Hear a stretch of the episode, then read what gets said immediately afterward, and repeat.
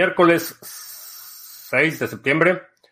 Estamos listos para iniciar nuestra transmisión el día de hoy. Si es la primera vez que nos visitas en este canal, hablamos de Bitcoin, criptomonedas, activos digitales y algunos temas de política económica y geopolítica que afectan tu vida y tu patrimonio. Ahí estamos transmitiendo eh, vía Facebook, Twitch, Twitter, Odyssey y en exclusiva para nuestros amigos de la banda Satochera en YouTube. Eh, transmitimos ahí, puedes participar, ver las transmisiones, ver las grabaciones en la zona de miembros. Em, Bitcoin se está negociando en 25.632 en este momento y si es la primera vez que nos visitas, y no me acuerdo si ya lo dije, pero si no, lo vuelvo a decir. En este canal hablamos de Bitcoin, criptomonedas, activos digitales eh, y algunos temas de política económica y aguacatera que afectan tu vida y tu patrimonio. Vamos a ver, eh, ya estamos en Odyssey, sí, ya estamos en Odyssey. Y uh, BitBlock 90, buenas tardes. Eh, CryptoCrunch, buenas noches. Qué bueno que estás por acá, tenía tiempo no verte. Bueno, pues empezamos con, vamos a retomar el tema de drive chains y algunas voces que se están empezando a pronunciar por cambiar la emisión de Bitcoin. Eh, eh, mucha gente que está diciendo que en la medida que se dan los siguientes halvings, eh, que va a llegar a un punto en el que la seguridad o, o, lo que están llamando el presupuesto de seguridad, entre comillas, va a ser insuficiente para sostener a los mineros y que por lo tanto los mineros deben eh, reconsiderar eh, el tema de la emisión limitada de Bitcoin. Por supuesto, es un tema eh, que produce mucha animosidad y por supuesto, mucha de la gente que está, creo que se están determinando dos campos muy claros que son símiles a, y me refiero a dos grupos antagónicos que son símiles a eh, lo que vimos con las, la guerra de la escalación de Bitcoin. Eh, por un lado están quienes están enfocados únicamente en el aspecto monetario económico eh, y proponiendo no solo que se reconsidere la emisión de Bitcoin, perdón, sino además el mecanismo que proponen denota un pobre entendimiento del protocolo. Lo que están diciendo los que proponen eh, reconsiderar la emisión es que simplemente los mineros este, se, asignan comisiones más grandes que la recompensa por bloque la suben y que ya con eso resuelven el problema. Eh, no funciona así. Y en el lado de la resistencia más aguerrida es la gente que entiende cómo funciona el protocolo, cómo funcionan los mecanismos y, y el balance de fuerzas en el protocolo hay gente que está hasta teniendo la, la ocurrencia de decir que pues realmente no importan las Raspberry Pi que tienen nodos, que los mineros pueden hacer lo que quieran. Era el, mismo argumento para la activación de Segwit 2X, eh, que las compañías eh, del sector se reunieron a puerta cerrada para tomar esa determinación y pues resulta que no, que no funciona así. Entonces, eh, parece, están reciclando muchos de los argumentos de la ampliación del bloque, como los mecanismos de, actividad, de activación de estos cambios en el protocolo. Y eh, pues va, va, a continuar esta discusión, no va a ser la última discusión que tengamos como eh, usuarios, eh, como participantes o como este, en, se me fue el nombre, como este, partes interesadas en este tema. Eh, van a seguir las discusiones. Mi postura no ha cambiado. Eh, me parece absurdo el mecanismo que proponen para la activación, primero. Eso de que simplemente los mineros ahora minan bloques con recompensas más grandes y ya los nodos lo tienen que aceptar. Y también la lógica eh, puramente monetaria que soporte esta idea me parece que es la incorrecta. Entonces, mi nodo dice no, eh, no cambios en la emisión del protocolo. Eh, en cuanto a drive chains, eh, mi nodo dice que cada quien haga lo que quiera. Si alguien quiere este, hacer drive chains, que las haga. No lo podemos impedir y eso es parte de la fortaleza de Bitcoin. Pero un cambio en la emisión, eh, mi nodo, mi, mi, Raspberry Pi, como lo han dicho algunos en términos muy peyorativos o, en términos muy despectivos, mi Raspberry Pi dice que no. A ver. Anita Farida, ¿qué tal? Silver, sé que no te gustan los políticos, pero increíble que está haciendo mi ley en Argentina, explicando en sus discursos a las masas qué es el dinero y por qué el Estado debe reducir y no permitirse meterse en lo que hace cada persona con su dinero. Sí, creo que esa es un, una eh, narrativa que definitivamente puede tener éxito, sobre todo con la larga historia de desilusiones que ha tenido el pueblo argentino. Les han prometido prosperidad, les han prometido este, que ahora sí ya van a ser parte del primer mundo y revés tras revés. Y la otra es que la no sé exactamente por qué, no, no tengo una explicación para este fenómeno, pero a diferencia de otros países que periódicamente han sido despojados del poder adquisitivo. El tema del corralito en Argentina dejó una cicatriz eh, muy profunda. Todavía mucha gente se acuerda de esa experiencia traumática del corralito.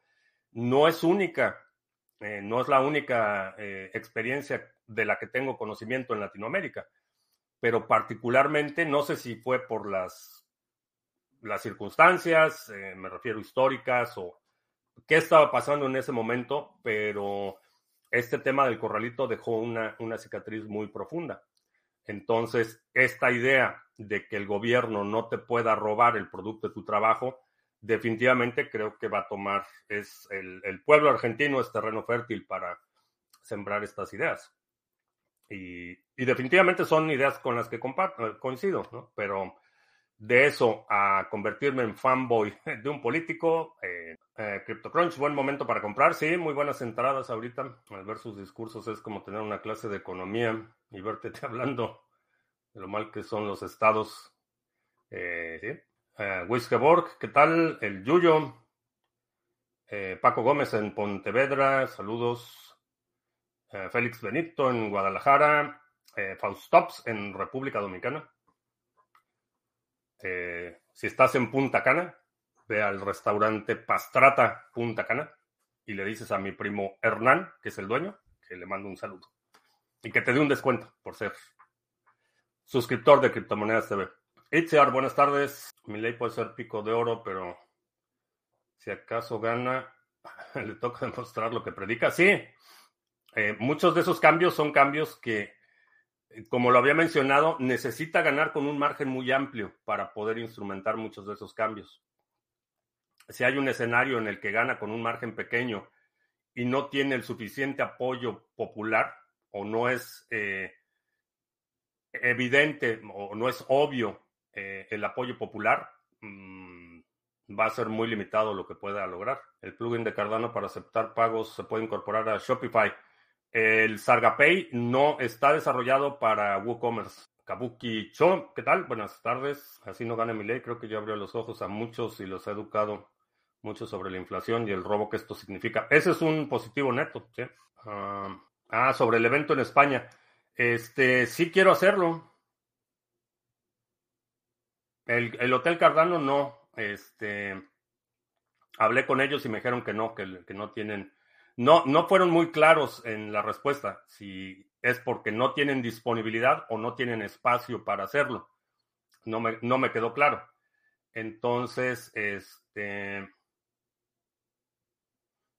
otra ciudad, preferiría que fuera Barcelona porque tengo ahí un asunto personal que quiero aprovechar el viaje y no tengo mucho tiempo. Entonces, preferiría que fuera Barcelona, pero Valencia, Valencia sería una, Trataría de evitar Madrid, eh, pero Valencia sería, sería una opción. Sé que hay muchos suscriptores allí en Valencia y puedo ir a supervisar a ver si Tony tiende su cama todas las mañanas. Robert Gallardo en Venezuela la Vieja, ¿qué tal? Eh, José Arbo en Galicia. Eh, es que desde el corralito creo que muchos entendieron el valor del dinero y cómo se debe proteger. Creo que no entendieron la lección, no aprendieron la lección. Dejó una cicatriz, pero no aprendieron la lección porque después del corralito no sé cuántas crisis ha tenido Argentina después del corralito. Entonces realmente no aprendieron la lección. Sarcapay es una extensión de WordPress. Es para WooCommerce. En WooCommerce es una suite de comercio electrónico para WordPress. Lo decían el proponente los VIPs 300 y 301.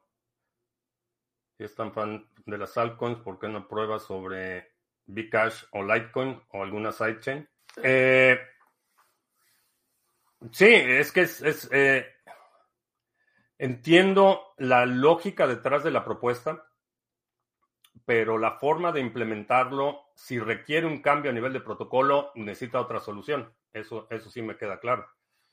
Eh, si no lo puede implementar sin hacer cambios en el protocolo, como los ordinals, por ejemplo, que los ordinals, mucha gente dice que son un ataque y que son este que son shitcoins y que no deberían ser o lo que sea, pero es una implementación que no requirió ningún cambio en el protocolo, que no, no requirió modificar la estructura de las transacciones, que no modificó eh, nada a nivel de protocolo. Utiliza el protocolo como está y sobre eso construye una solución que ah, muchos detestaron, que otros este, aprovecharon y que, y que ahí sigue.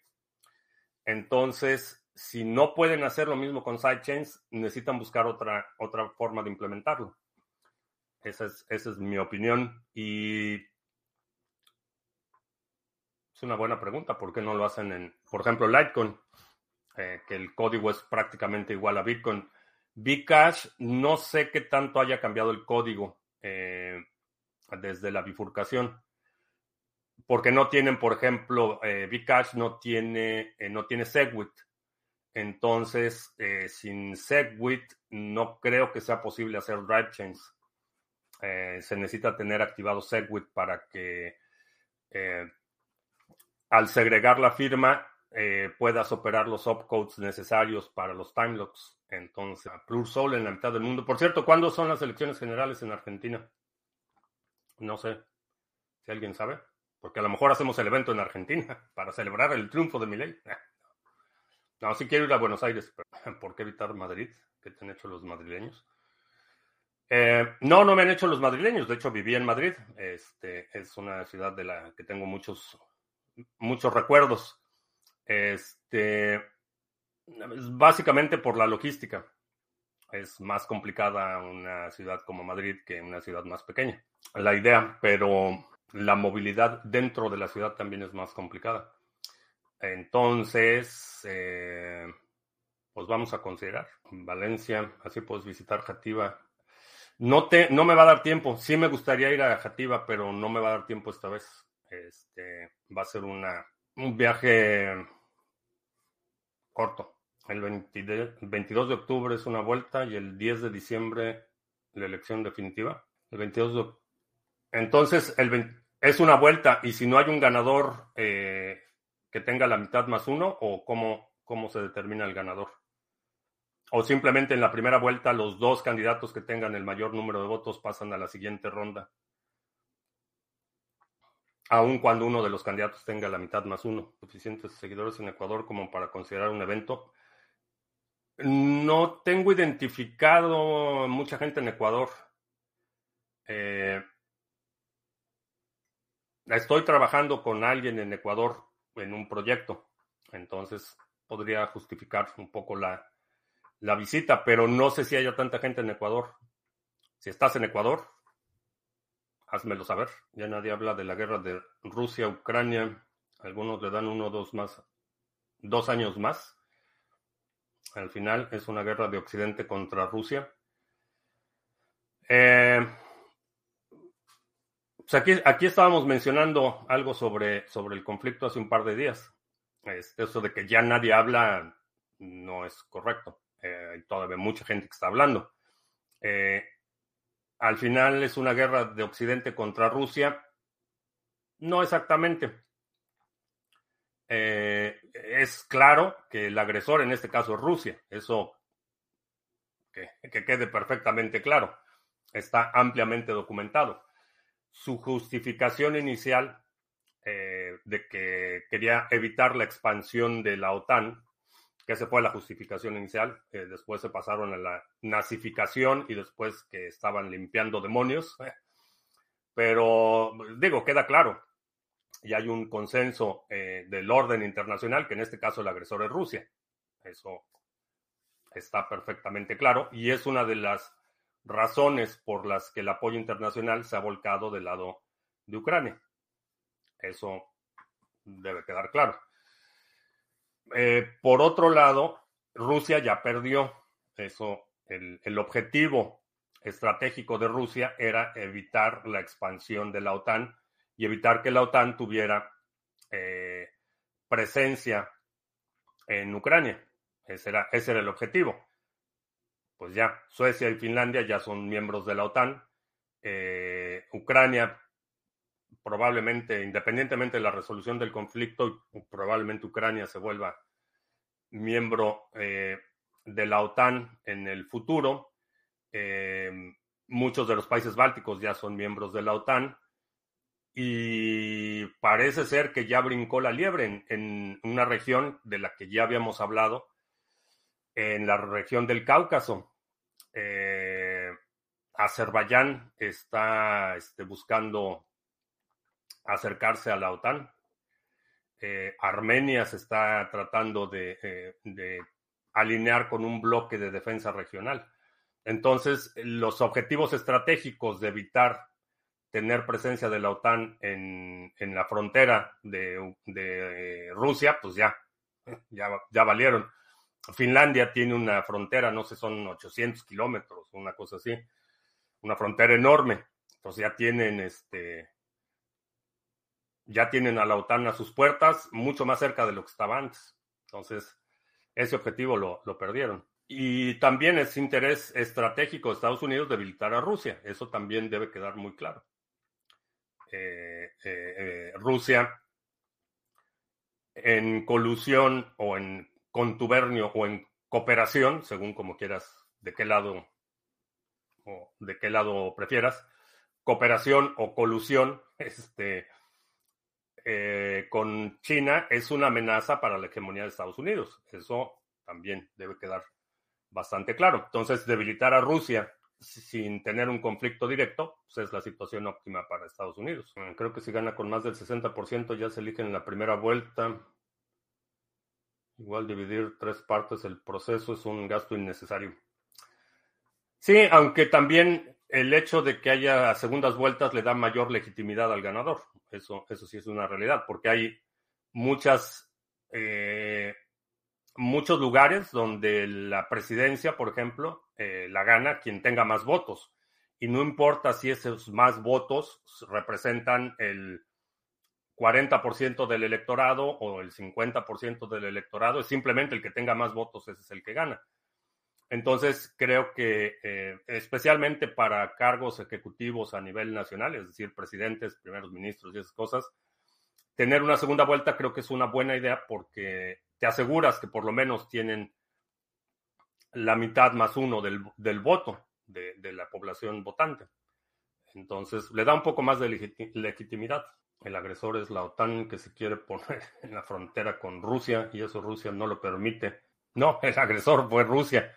Eso, vaya, necesita ser bastante pobremente informado. El agresor no fue la OTAN. La OTAN se ha estado expandiendo. Eh, eso es una realidad.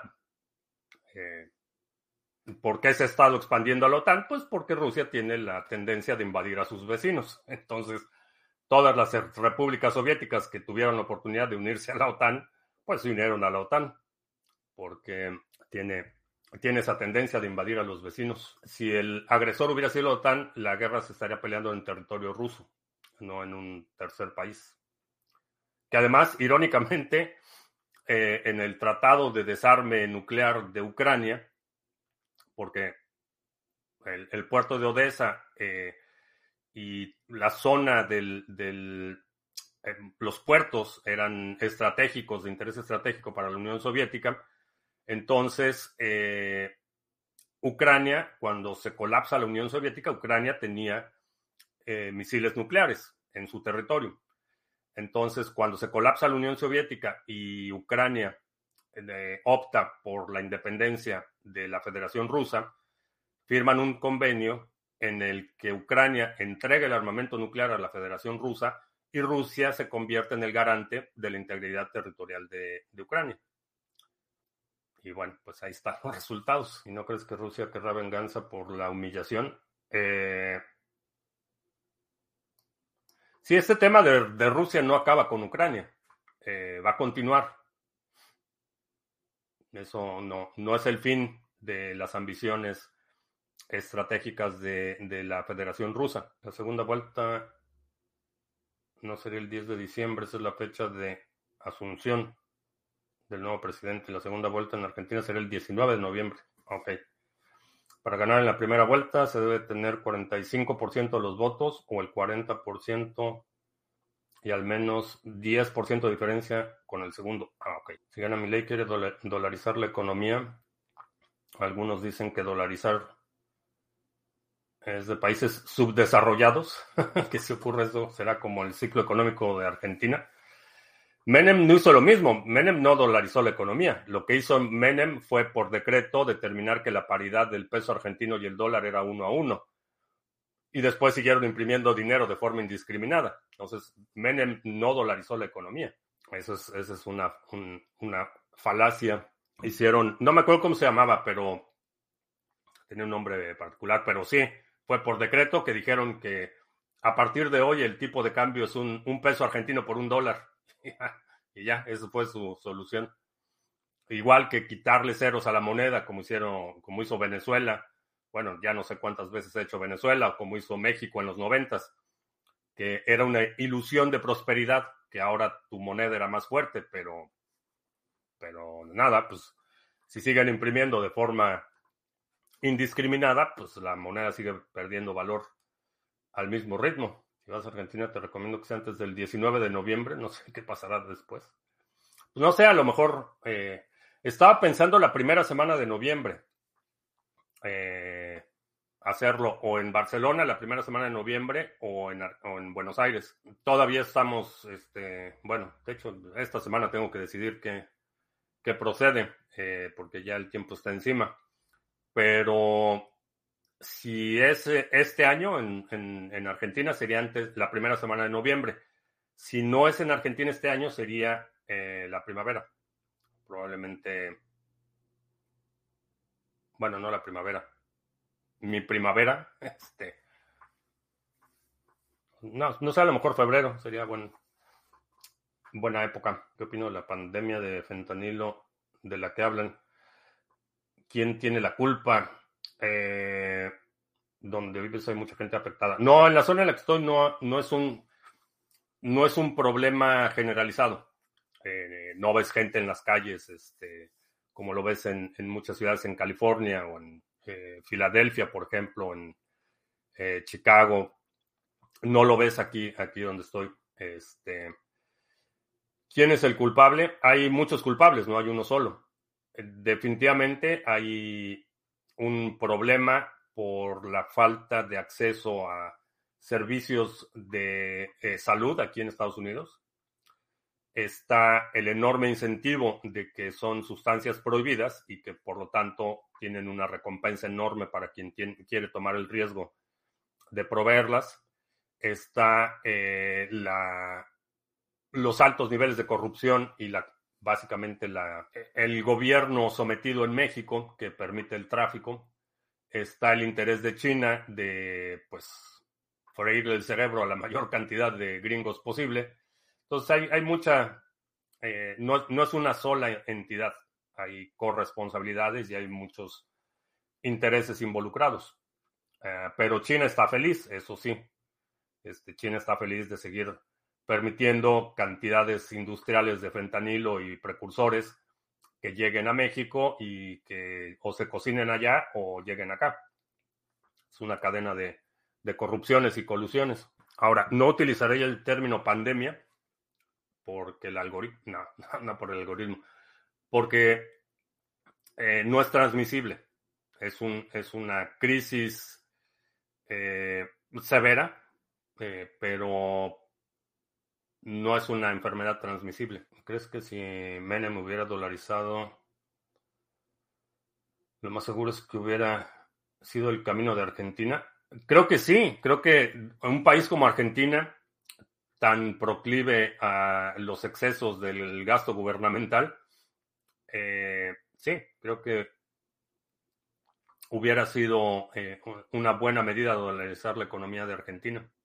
Porque cuando el fenómeno de, la dolarización lo observas independientemente de lo que diga el gobierno, el gobierno puede reconocer o no la dolarización de facto de una economía, pero lo ves eh, no solo en un rango de, bienes, eh, artículos de lujo, bienes raíces, por ejemplo, es muy común que haya en muchos países de Latinoamérica zonas donde los bienes raíces están eh, valuados en dólares y están cotizados en dólares.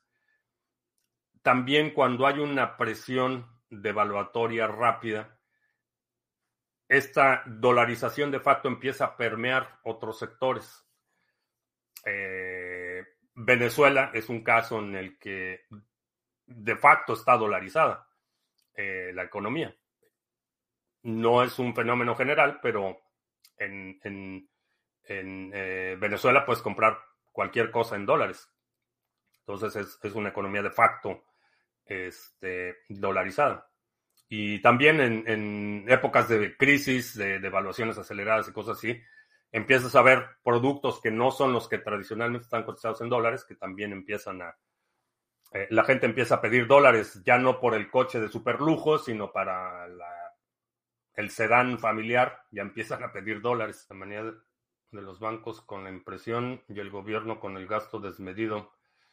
Bueno, los, la, impresión de dinero por parte de los bancos es parte de, la política monetaria. Sin eh, la ayuda o la complicidad del gobierno, los bancos no lo podrían hacer se supone que los gobiernos regulan las actividades bancarias y si el gobierno les dijera a los bancos, ¿sabes qué? Necesitas tener una reserva del 30% de tus pasivos, la situación sería totalmente distinta. Pero estamos en un escenario en la que la mayoría en la mayoría de los países las demandas de reserva es, cero. Tú como banco puedes tener cero dinero en reservas y tener cantidades astronómicas de pasivos que son creados artificialmente. Entonces está la adicción del gobierno por imprimir dinero para cubrir sus actividades este, superfluas, sus excesos, y por otro lado la adicción de los bancos porque en colusión con el gobierno pueden operar un banco sin tener reservas, simplemente imprimen deuda eh, es decir, cuando tú vas al banco y, pides una hipoteca, el banco no está, no va a la bóveda a sacar los billetes para ponerlo en una cuenta de cheques y que esa cuenta de cheques le pague a quien te está vendiendo el inmueble. No funciona así. Tú vas, pides una, hipoteca, te aprueban la hipoteca y esa aprobación de la hipoteca simplemente indica que te acreditan a ti cierta cantidad o le acreditan a quien está vendiendo la propiedad, le acreditan cierta cantidad. Ese dinero no existe, no hay ninguna reserva que, respalde ese dinero. He escuchado que los doctores en Estados Unidos recetan opioides alegremente. No en todos los lugares. Hay eh, todo el tema del control de sustancias eh, está también regulado a nivel estatal. Entonces, por ejemplo, la, Administración de Drogas y Alimentos tiene ciertas listas de medicamentos controlados, pero a nivel estatal se regula eh, bajo qué condiciones o, cómo se maneja todo el tema de la, de la comercialización de estas sustancias controladas. Entonces, por ejemplo, hay estados que requieren a los doctores que están recetando eh, opioides que presenten reportes o, tienen ciertos límites de lo que pueden hacer. Eh, en otros lugares no. En otros lugares eh, sí, particularmente en, en ¿dónde fue en, el, en Silvania? Creo que sí fue en Pensilvania, donde había una de las clínicas donde sí, era este, como, como ir a McDonald's.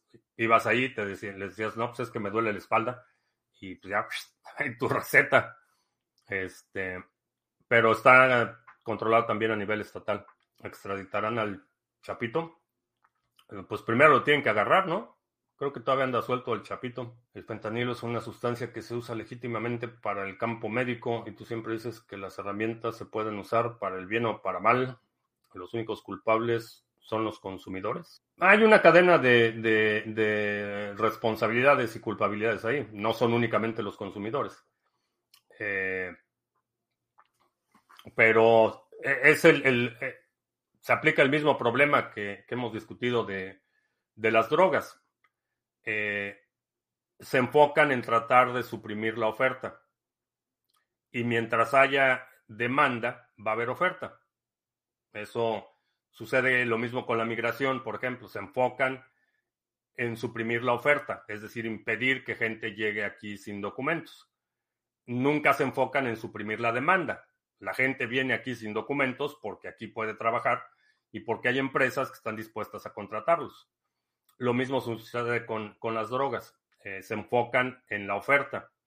Y por supuesto, con un incentivo tan grande, si no son los chinos los que están proveyendo el fentanilo ilegal, pues va a ser alguien más. Va a ser este, Vietnam, o va a ser Corea del Sur, o va a ser Venezuela, o va a ser quien sea, porque hay una demanda y hay un incentivo económico. Entonces, mientras este tipo de problemas no se enfoquen en la demanda y se sigan enfocando en suprimir la oferta, pues no hay, son guerras perdidas. Eh, Tony, buenas noches. Fulano Tochi. Eh, Adirciño en Colombia. Eh, Crypto, ¿sigues teniendo fe en Cardano a pesar de que hay desarrollo y un gran número de soluciones que aún no se adoptan del todo las criptomonedas. Eh, sí, parece que se han estancado y no me refiero a su valor, quizá hace falta aprender más del ecosistema. Eh, sí, te hace falta aprender más del ecosistema. La verdad es que no me da tiempo, no me da tiempo de, este, de mantenerme al tanto de todos los desarrollos de Cardano. Eh, el desarrollo está súper acelerado. Eh, ayer publiqué las, eh, el tutorial de individuo digital para el voto en la ronda 10 del Catalyst Fund. Hay un montón de proyectos súper interesantes que están buscando financiamiento, eh, desarrollo de infraestructura, desarrollo de, plataformas de divulgación. la actividad en Cardano está hay que seguir individuo digital porque a mí, a mí no me da tiempo de seguir todo lo que se está desarrollando en Cardano. Y sí, sigo operando el pool Sarga, que por cierto, mañana, mañana terminamos otro Epoch y parece que vamos a superar eh, el número de bloques estimados. Eh, ya tenemos 21 de 22, así es que si firmamos dos bloques más en las próximas 24 horas, vamos a superar de nuevo el número de bloques firmados. Al final crecieron las lechugas. Eh, no sé si es pregunta o no sé si es pregunta o afirmación.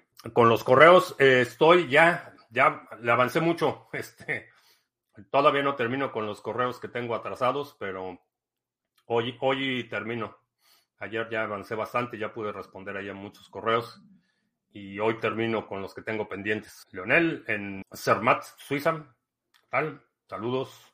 Si no has visto el, canal de Bitcoin Prog, chécalo en YouTube, está haciendo, publicando videos muy buenos, eh, muy recomendable Bitcoin Prog en YouTube de nuestro amigo Leonel. En tanto no se resuelva su extradición, Ovidio Guzmán permanecerá recluido en el Centro Federal de Adaptación Social en Almoloya de Juárez. De ahí se fugó el Chapo, ¿no? No se fugó de ahí del penal de Almoloya.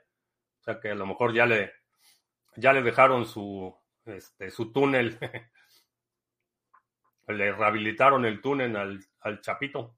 Ah, sí, entonces sí lo agarraron en enero. Este, Que no me acordaba si lo habían dejado ir otra vez o qué había pasado, pero pues ahí ya hay un túnel ahí en el penal de Almoloya. Se fugó el Chapo. Este, después se fugó del Puente Grande la segunda vez en Jalisco, pero creo que sí, la primera vez fue que se fugó ahí del, del penal de Almoloya.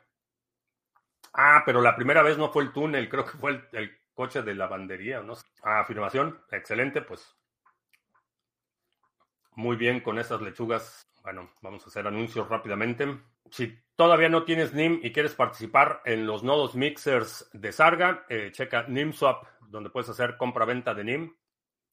Puedes eh, utilizar NIM RC20, que está disponible en muchos exchanges, USDT tanto en Tron como en Ethereum, Cardano, Bitcoin, on-chain y Lightning, eh, Ethereum y Tron. Y si nos quieres vender tu NIM, te lo compramos con ADA o con USDT.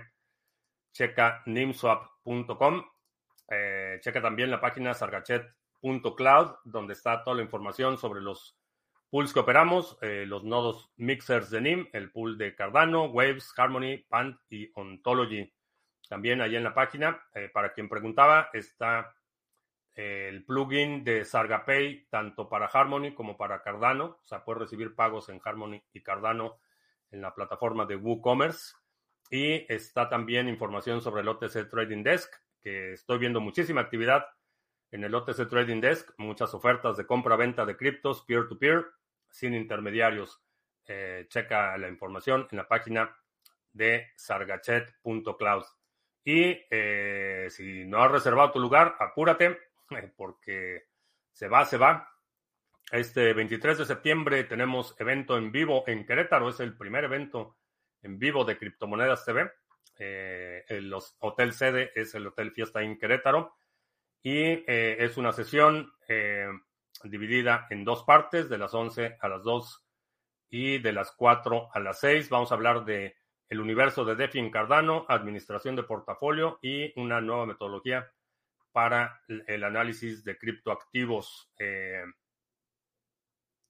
pues adelante, regístrate lo antes posible. Eh, reserva, tenemos un código especial para eh, las reservaciones del hotel. Hay una tarifa especial para los participantes del evento. Así es que nos vemos en Querétaro el 23 de septiembre. ¿Cómo manejar que tus padres dependan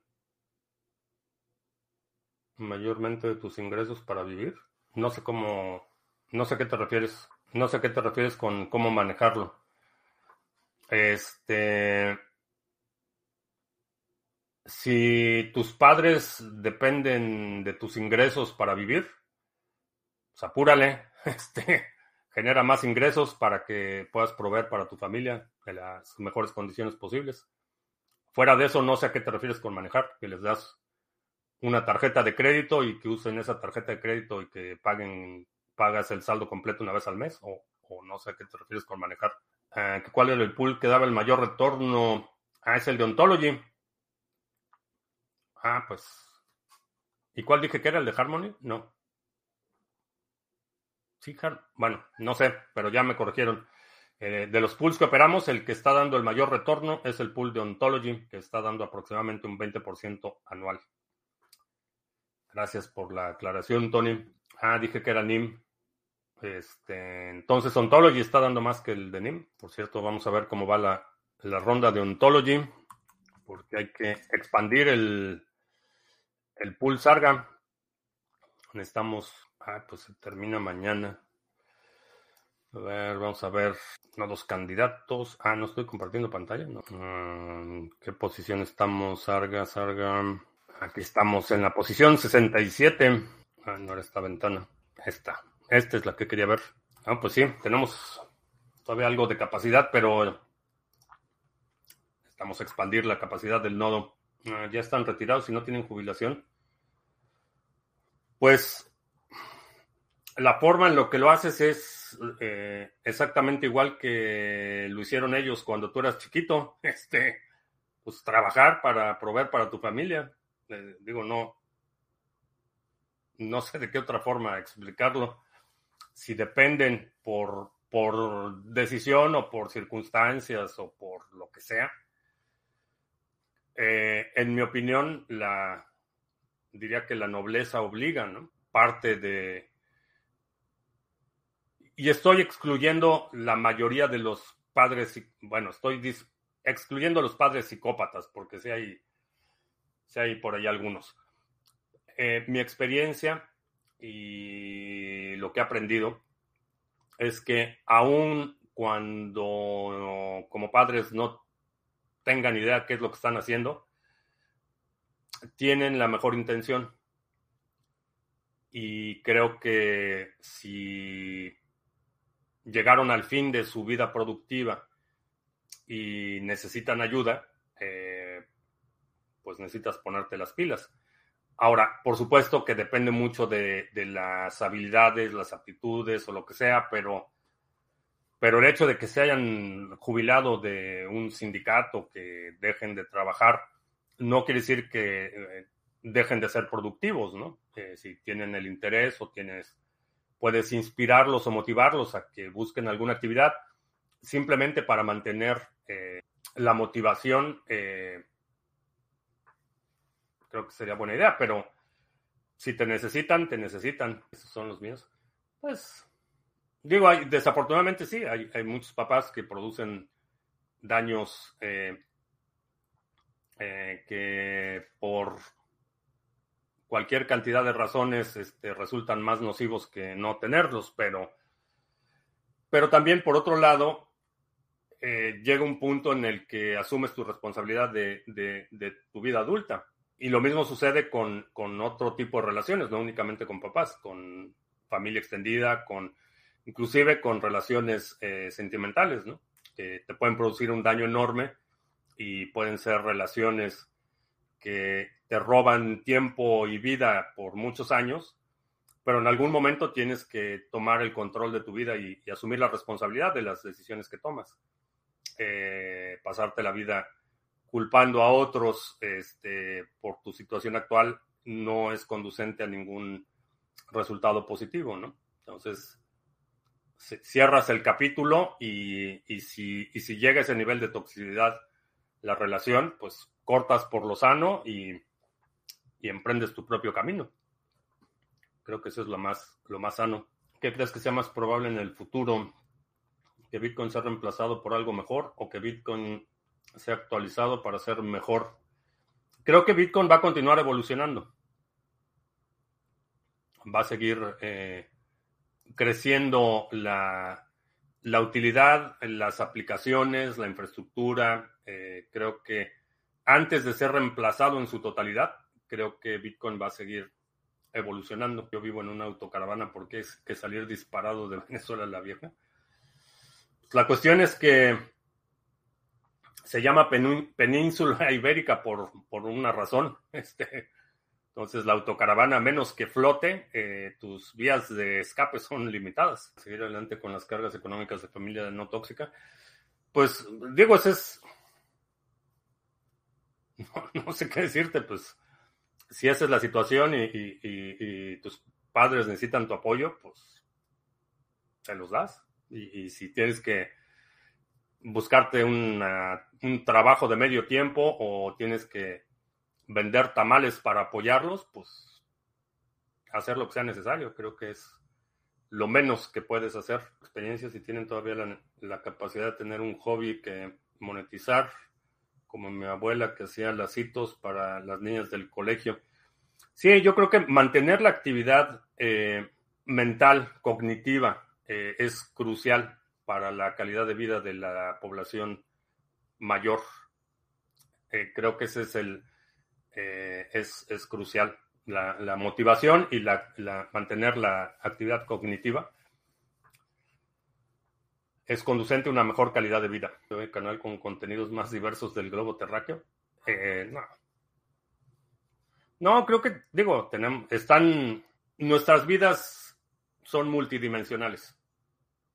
Y sí, efectivamente, el, eje del canal es el tema de las criptomonedas, es el tema de la tecnología, los incentivos, el protocolo, eh, aplicaciones, la tecnología, etcétera, ¿no? Ese es el tema central. Pero todas nuestras vidas son multidimensionales. las decisiones que tomamos en el ámbito económico, en el ámbito de la tecnología que adoptamos, tienen implicaciones y tienen ramificaciones en muchos otros aspectos de nuestras vidas. Entonces, por eso es que hablamos de muchas cosas. Pensando en que ya tienes un target de Satoshi parada, ¿cuál crees que sea un target razonable en dólares para este ciclo? No me interesa acumular dólares. No tengo targets en dólares para nada. Eh, no, todos mis targets están denominados en Satoshi. Tengo una motivación muy elevada con el aprendizaje. Me entusiasma todo lo que estoy haciendo con Python, ciberseguridad y muchas cositas en mano. Sí, el único canal que no le interesa acumular dólares. Eh, digo, entiendo que también es por mis circunstancias personales. Vivo en Estados Unidos. Aquí la moneda circulante es el dólar. Entonces, no me interesa acumular dólares. Eh, me interesa acumular Bitcoin. Si estuviera viviendo en algún otro lugar, el dólar no sería tan mala idea por, por la fortaleza relativa que tiene contra mi moneda local. Tendría ciertas implicaciones del orden práctico. Reserva a largo plazo, Bitcoin, eso sin duda. Pero eh, tener ganancias a corto plazo en dólares y después aprovechar la fortaleza relativa del dólar contra la fortaleza relativa de mi moneda local, no es una mala idea, pero mi moneda local es el dólar. Entonces, no hay, no hay esa ventaja que hay, o ventaja, diría, o esa diferencia de eh, la diferencia de la fortaleza de una moneda local contra el dólar mi moneda local es el dólar. Entonces, lo que quiero es deshacerme, deshacerme de los dólares lo más posible y acumular la mayor cantidad de Bitcoin posible. Póngale a los coches antirrobo que seguro se puede robar ya con un botón y un flipper. Hay, hay herramientas que te permiten eh, ciertos modelos de vehículos, por ejemplo, eh, puedes conectar la terminal a... Desmontas el faro, el faro enfrente, los, los eh, Acura, Acura. Eh, ahí, no me acuerdo qué modelo es, pero haz de cuenta que desmontas el, faro de adelante, conectas tu terminal a la, a la, terminal del faro y ya tienes control del vehículo. Interesante. Por eso mi próximo vehículo va a ser una pickup Chevrolet modelo 79 de carburador, nada electrónico, todo lo que tenga. Lo único que va a funcionar con batería van a ser las luces. ¿Qué ando haciendo con el Flipper Cero? No, ¿cuál Flipper Cero? Sí, no, este, no puedo, no puedo negar ni, ni afirmar, ni confirmar que el Flipper Cero haya sido entregado en un domicilio al que tuviera yo acceso. Bueno, vámonos hablando de... tengo un montón de correos que contestar. Una disculpa otra vez si me has mandado un correo en los últimos días y no te he contestado. Estoy ya terminando de contestar correos. Te, recuerdo que estamos en vivo lunes, miércoles y viernes 2 de la tarde, martes, jueves 7 de la noche. Si no te has suscrito al canal, suscríbete, dale like, share, todo eso. Este sábado es el segundo sábado del mes y lo que significa que tenemos nuestra sesión del Grupo de Acción 2023. Vas a recibir un correo con los datos para que puedas acompañarme este sábado. Si estás registrado en el grupo de trabajo, nos vemos este sábado, 11.30 de la mañana, hora del centro. Y creo que ya. Por mi parte es todo. Gracias. Ya hasta la próxima.